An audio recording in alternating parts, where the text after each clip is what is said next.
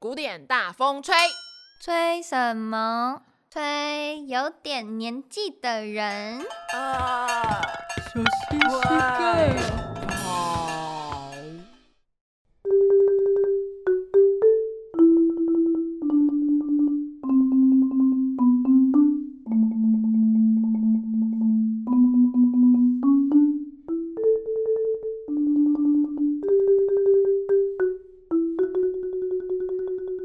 Hello，大家好，欢迎收听《古典大风吹》，我是 Joy，我是大风，好，我们这一集的主题哦，有个非常好听的名字，叫做《优雅的英国男爵们》。嗯，嗯感觉很帅，有没有讲到英国男爵，你会想到什么？高礼帽，嗯单片 眼镜，嗯，好好刻板印象，哎不然嘞，不然福尔摩斯拿个烟斗柯，林拄佛个斯，拐柯杖，林佛斯，拄个拐杖。哦，拄个拐杖，嗯，对，可是并不是每个英国人都拄拐杖，好不 好？ 好啊，有些人腿脚很好，有些人腿脚很好，对啊，然后英国人是会慢跑的。 嗯，哦，好啦，其实你有没有发现，我们讲了很长很长一段古典音乐史，可是我们都没有讲到英国人。嗯，唯一一个跟英国有关系的只有韩德尔，可就是他其很实遥，远的韩德尔， 对， 而且他其实是德 国人，对，他是游过去的，对，英而国且他就是德国人，然后去英国赚大钱，哦，好开心对。可是其实我们从头到尾哦讲了这么长一串，已经三百年喽，一个英国人都没有啊！英国人发生什么事了？他是文化黑洞吗？就是黑暗时期嘛，其实，其实，在巴洛克时代以来，就是他们巴洛克以前有一个叫做普塞尔的音乐家，嗯然后从此之后，就是还有一个就是披着英国皮的德国人的嗯韩德尔以外哦，就真的没有音乐呃有音乐家啦，可是就不有就名，不有名，非常非常，不有名，不有名到就是没有人把它记下来。 所以我们曾经的那个毒舌乐评家舒曼先生说过，英国的作曲家就是没有作曲家。 就觉得啊，舒曼你真的没朋友， 对，还好还有克拉拉，只剩克拉拉，真的就是舒曼没朋友就是自找的。嗯真的， 好啦，所以甚至欧洲本土人自己就说，就是啊，英国就是一块没有音乐土地呀、啊，好酸狠哦， 有够狠，对，就是你知道欧洲人有自己欧洲人的骄傲，然后都觉得对英国人你不是欧洲人。嗯， 好啦，反正在经过两百年的音乐黑暗期，英国终于横空出世的音乐音乐家。那就是今天的话题一，深情款款的英伦爵士，对我就讲到英伦爵士，就觉得说就是一定要那种很帅啊很。帅，对，一定然要后，一然后，定要然后很燕尾高。服，然后这样，然后走过去的时候，尾巴会飞这对，样。我们到底对英国人有什么误解？ 好啦，来，我们要讲第一个人叫做艾尔加，嗯，这名词应该大家都蛮陌生的吧？嗯，那埃尔加其实是一个生产生产在中产阶级家庭，生长在中产，好了，生产也没有错啊，他是 中产阶级 家庭中出身的产的， 对，生产出来的孩子， 他们家是一个乐器行，就是家里卖乐器的这样，嗯所以从小就听着各种音乐，然后玩着各种乐器长大，其实也算是那种就是嗯蛮好的、。啊，就耳濡目呃染对之对对下的对，为什么我都觉得是我我家如果开个乐器行，我应该也会变音乐家吗？嗯，很难说音乐修理 师傅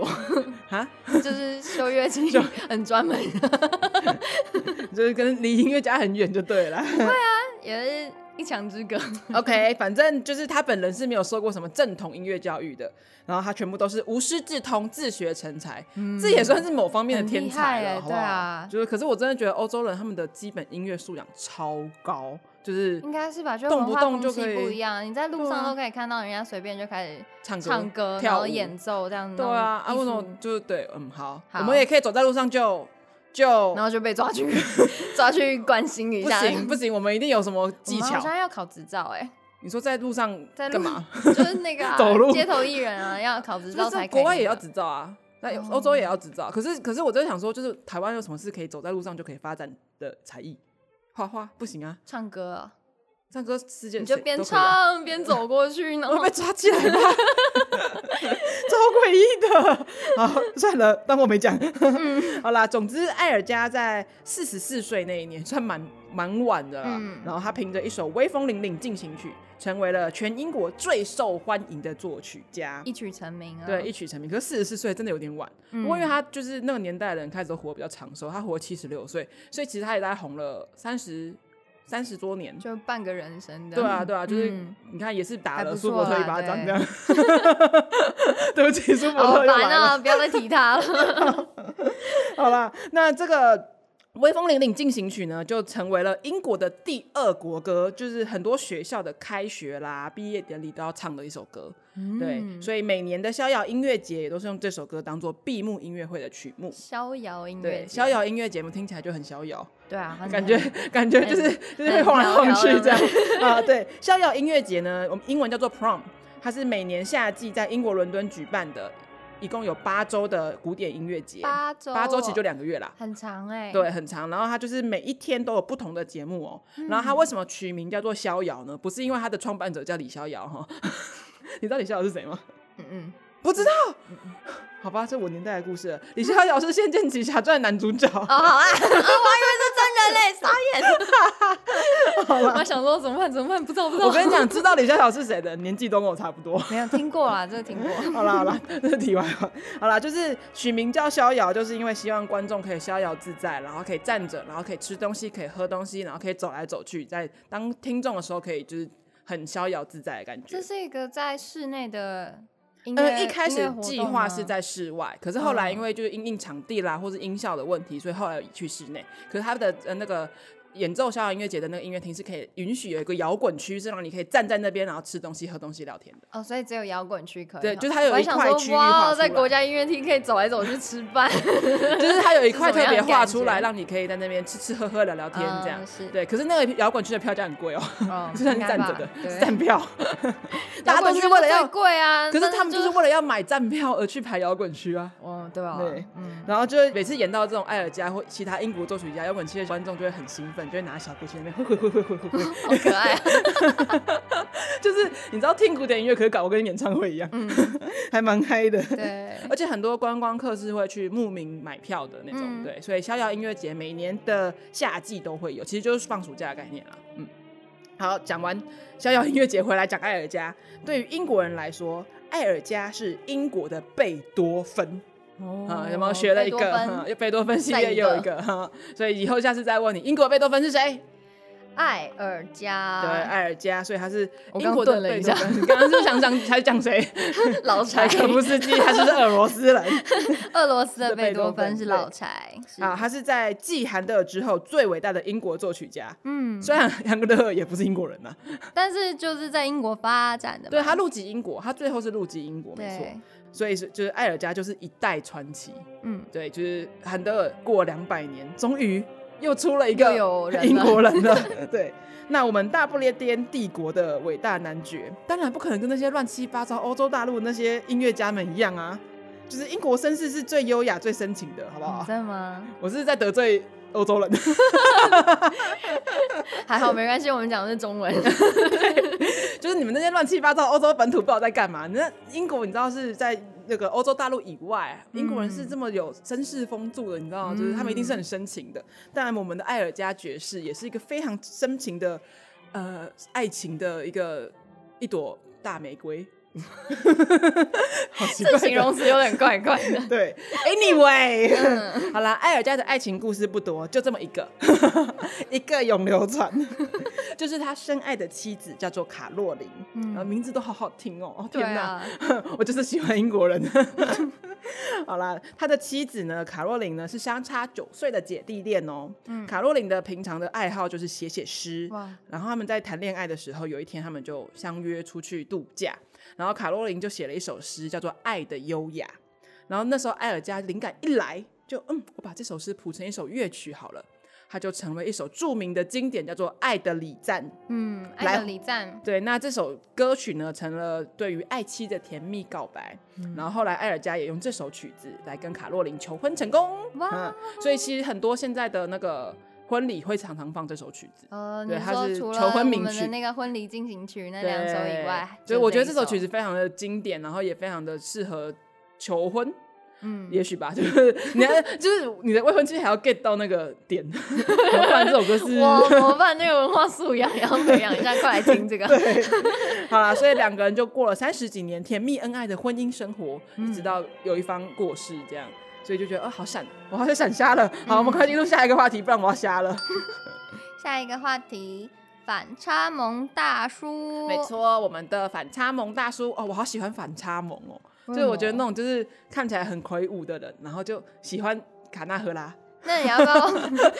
那我要不要介绍一个杀手朋友给你认识？然后喜欢小动物这种，喜欢喜欢柯基，哦哦，好可爱哦！我觉得这种好可爱大哦叔真的超可爱的，或是呃脸上有刀疤，然后跟你讲啾 咪，哦，好，那有点恶心，那不太我要那笑 个，死了。换一个，换一个。 好啦，其实这个反差萌大叔就是我们要讲的第二个英国人，他是佛汉威廉斯，也是一个名字很陌生的人。对，这个真我没听过。 对他佛汉威廉斯呢，一定要讲佛汉，因为讲威廉斯的话，太多人都叫威廉斯了。嗯，对，所以一定要加个佛汉威廉斯，他是继艾尔加之后最能发扬英国文化的英国作曲家。嗯，诶，如果不说话，你可能不知道，因为在讲到这个东西之前，我也不知道。 就是达尔文，你知道达尔文是谁吗？知道，就是进嗯进化论论那个。个。对，达尔文是佛汉威廉斯的亲戚，哇，而且很近。哦，因为威廉斯的外婆是达尔文的姐姐，所以达尔文是他的。九宫。哼，对，大概吧， 就是那个辈分关系 嘛，反正就哦是很亲欸很很近近啊欸，对啊，很近的一个，就是他们不同姓，当然不因为他同是姓，外外婆婆啊的对对的对弟外弟婆那边的，对对所对以就是不同姓对，所以他们是就是在族谱上面，你看到哦，这个是佛汉威廉斯啊，这是达尔文这样，嗯对，所以他们其实很近，对可是他跟进化论一点关系都没有。嗯，没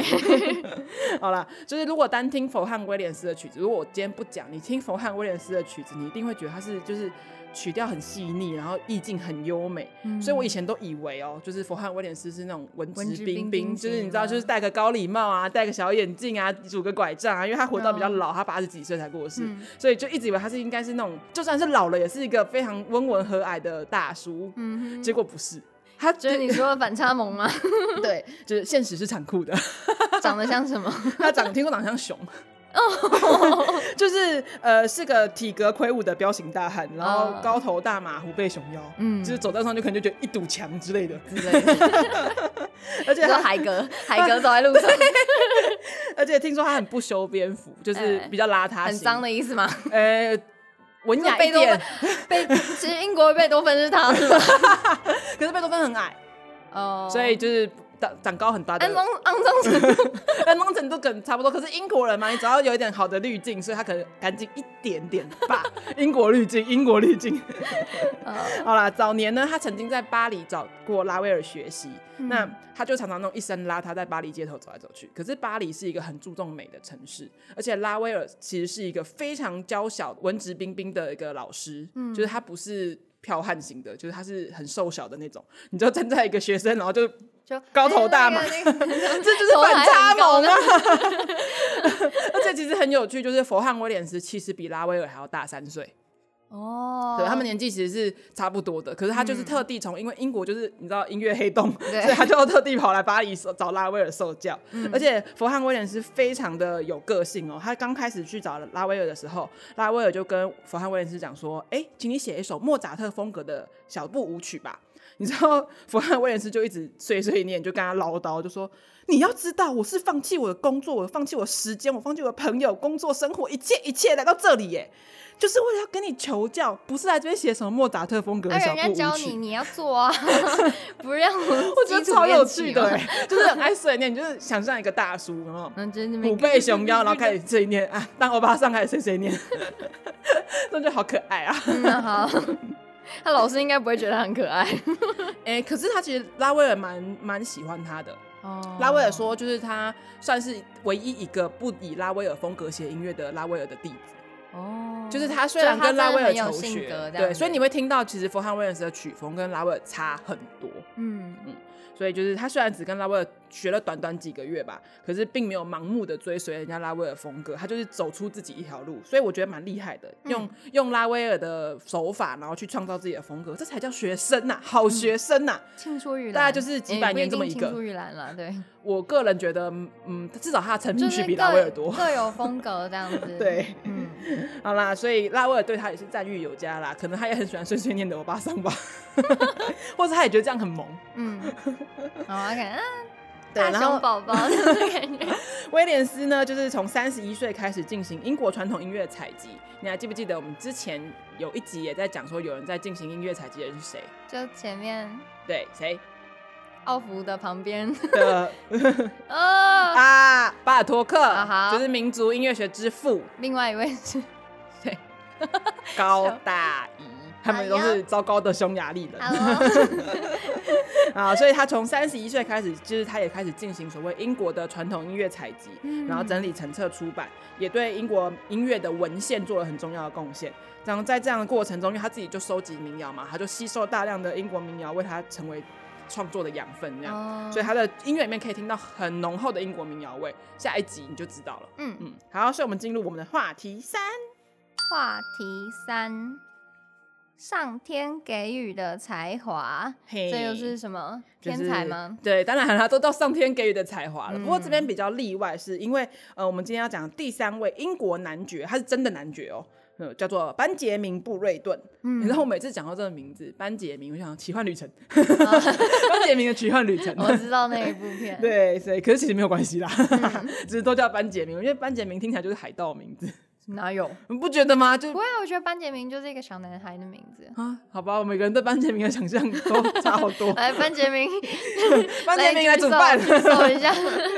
好了，他被认为是英国二十世纪最伟大的作曲家。前面两个搞得好像不是二十世纪一样，嗯他们其实前面两个出生是十九世纪，可是因为他是我在十九世纪末二十世纪初，可是这个哦就是布瑞顿，他是真的是二十世纪出生的。哈，然后呢，他们的生日跟相传掌管音乐的圣人叫做圣西西利亚，生日同一天，嗯所以很多人就会认为说他的音乐才华是上天给予的。有没有这么那迷信个？ 对啊，为什么要这样？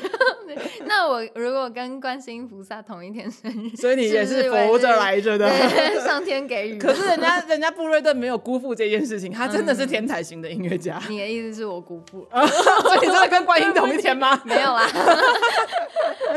我靠，讲的害我吓一跳，吓死我了。没有。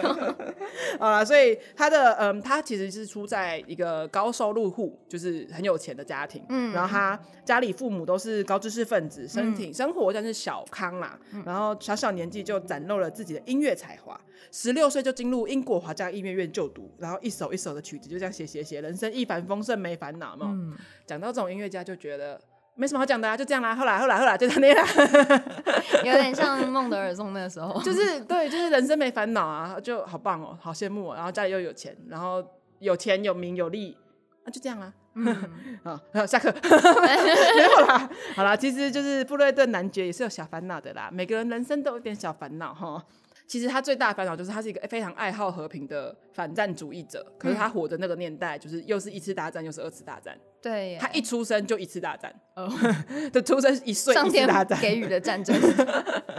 对，然后过没几年又二次大战。对啊可是他自己是一个非常爱好和平的人，他也有可能就是因为在那种战乱的环境下，才特别渴望那种和平的感觉。嗯也许，吧，就是通常在那个年代，谁不爱好？现在大家也爱好和平、对。啊，对啦，那他就是有一次在报社的访谈里面就有讲说，他小时候第一次看到学校体罚的时候，因为那时候还是有体罚的，嗯，就算是英国也是有体罚的啊、所以他们第一次看到的时候就吓呆了。因为英国的体罚，你有看过那种电影，就是体罚就是住宿小孩子住宿舍，然后不乖，社监会拿鞭子打鞭你打吗对，会鞭子打你的那哇哦种，就是英国体罚是真的会这样哦、啊，好就是可住怕宿哦生活啊，小时候你看什么《放牛班的春天》啊之类的，或《新天堂乐园》之类的，嗯都会有讲到这种桥段，好所以他第一次看到的时候就傻了。他说：“怎么会这样？怎么会这样？怎么会这样？” 然后这种印象就让他在他自己的歌剧里面就会写了很多，就是关于他以前看到体罚，就是有鞭子拿鞭子抽打奴隶之类的东西，就会凸显了很多人性对于和平的渴望。那他自己的出生年代就是，就是我刚刚讲的，就是他一出生就一战，所以他其实一出生就受到战争的吓吓到， 就一出生就呃吓到， 对我要回去，我要回去，去哪上去，上去。 啊？所以他童年是充满战争的恐怖经验。 然后他的对作品呢，就是呃有一个作品非常非常伟大，是被称为二十世纪最伟大的合唱作品，叫做《战争安魂曲》。就一听也知道，就是在在抚慰受伤的心灵，有没有？对就是他其实都是在痛斥战争的本质，就是那种呃恐怖啦或邪恶啦这种东西。然后他自己因为反战，他在二战爆发的时候，他拒绝服兵役，然后就跑去移居美国，逃兵哦，有点类似这样。后来他有被英国政府，就是有被抓回英国来吗不是嗯抓回来，他自己回来英国的，可是他被英国人民讨厌了一阵子，就觉得你、哦就你是你就当不爱兵国啊之这样类的，子就是可他其实就是反战啦。嗯，对，可是我就觉得很好奇说你干嘛回来？那你就一直待在美国就好了。 可能美国也不是很好吧。没有，他其实很爱英国，他蛮蛮喜欢英国的，所以他还是决定要回到英国。然后他自己这个帅气多金、有才华的布瑞顿男爵呢，一样就是有着英国绅士美好的品德，嗯，对自己的伴侣忠贞不二。他的伴侣是当时非常知名的男高音，叫彼得·皮尔斯，哦，是男高，音哦。嗯，嘿， 嘿所以呢，就是没错，公开出柜的，，对，就是好男人果然不是死会就出柜，哎，你不是这样啊？就对，哎，好男人我都这们样好的不啦容。易才破百哦，不要用腿追踪。 好啦，布瑞顿是少数当时在那个艺术圈公开的同性恋者，嗯而且他也是我们讲到目前为止第一个公开出柜的音乐家。嗯，所以就我的觉得老其实柴是隐隐藏版的，对，就是老老柴其实未并没有知自的己承认，可是其实因为就是众多的文献都显示，就是老柴是同性恋者，可他自己嘴巴不承认。嗯，布瑞顿是他自己公开出柜，那他的伴侣皮尔斯呢是英国人，也是英国人，而且他们同乡。嗯，然后可是他们小时候并不认识啦，也不认不认识我不太清楚啦。可是他们就是同乡，可能从小就是青梅竹马玩长大也是有可能。嗯可是他们是在去了美国之后才开始在一起的，然然后他们在去了美国一起去美国，然后在一个月之内就变成恋人，从此就是一辈子。哇，哇，两个人相辅相成，然后彼此帮忙，达到艺术上的最高成就，嗯，啊好浪漫哦，对，而且好闪哦，又闪瞎我了。 好了，他们对于这两个人对于音乐创作都有着共同的理想啊，然后他们在他们自己的家乡创办了很有名的奥德堡音乐节，因为他们的家乡是奥德堡。嗯，然后他们两个人逝世之后呢，奥德堡就成立了布瑞顿皮尔斯基金会，就是用两个人名字成立了一个基金会，每年都会举办这个奥德堡音乐节，然后都会有一个办了一个公共图书馆，然后有一个音乐史料研究推广机构，然后还对于当地的地区文化建设跟音乐促进计划都有一个永续发展，这样是一个很这一伟大的段好组复织。杂啊总之之就是一个组织推展音乐，对，就是他们就是用基金会推展他们当地本土的音乐，然后还有办活动，嗯对，就是持延这续个音热乐度家这样对于子土地的热情呐、哦就是他们这、 OK 嗯这两个人都是英国人，因为刚好又同乡，所以他们就在那个地方创办了一个基金会。我觉得是一个很伟大的传承，对就把他们对于音乐的想法跟于我对土地的热爱，就继续传承百年这样传承传承下去。所以就是继续为音乐家活着时候没有完成工作，继续完成它。嗯，我觉得哦，好浪漫哦，音乐家，英国音乐家好棒哦。你这样讲一讲，是不是想去？嗯、对，好像。但都还还还不能那么快的出国的时候，就只能在脑内想想而已。嗯 好啦，我们今天盘点了各种极品的英国男爵，嗯，各位观众喜欢哪一个呢？你喜欢哪一个？我喜欢，我喜欢布瑞顿，我要想一下全面名其字实叫我什么？ 是不是忘光？ 对，名字超长的。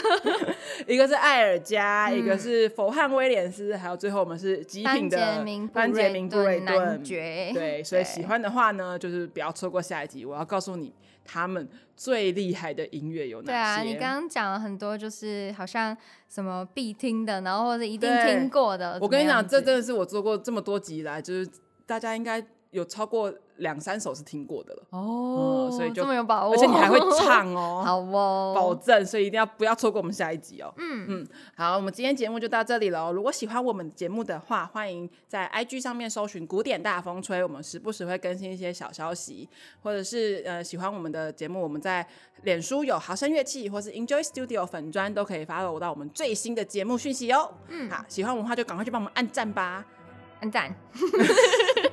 好，这里是古典大风吹，我是 Joey，我是大风，我们下次一集见，拜拜。